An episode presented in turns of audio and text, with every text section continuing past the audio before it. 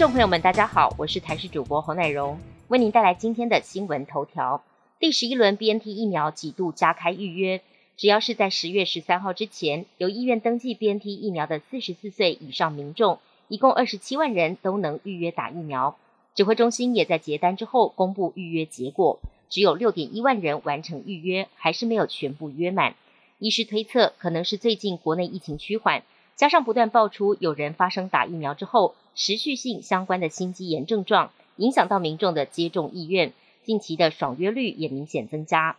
气象局表示，今天各地是多云到晴的天气，西半部高温大约三十二到三十四度，东半部三十三十一度。下午过后，桃园以北、大台北、基隆北海岸以及宜兰雨势明显增加。入夜之后，东北风将带来冷空气，北台湾及宜花天气湿凉，深夜低温大约二十二、二十三度。其他地区低温二十四、二十五度。此外，马祖、金门降温也会相当明显，出门得多注意保暖。距离明年春节还有三个多月，海外工作者跟留学生早就已经开抢防疫旅馆，但有民众抱怨，有些业者趁着返乡过年潮，每晚大幅涨价一千到一千五百元，对旅客来说负担不小。民众认为，防疫旅馆领取了政府补助，住房率也有基本的保障，不应该涨价。交通部观光局回应，防疫旅馆比一般旅馆负担更多成本，可能将清洁消毒、装备维护及防疫人力等等费用纳入了房价。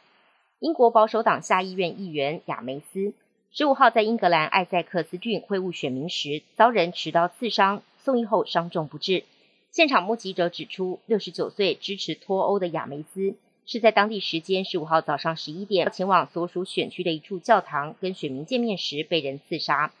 身中数刀的他不幸身亡。远警赶抵现场之后，迅速逮捕一名二十五岁的男性嫌犯，并查获一把疑似作案的凶刀。目前还不清楚嫌犯的身份跟犯案动机。在神舟十二号任务圆满完成近一个月之后，今天中国的长征二号 F 遥十三运载火箭又带着神舟十三号飞船飞向天宫太空站了。北京时间十月十六号零点二十三分，火箭在酒泉卫星发射中心成功发射。起飞约十分钟之后，顺利实现舰船分离，飞船也打开了太阳帆板，进入既定轨道，所有设备运转正常。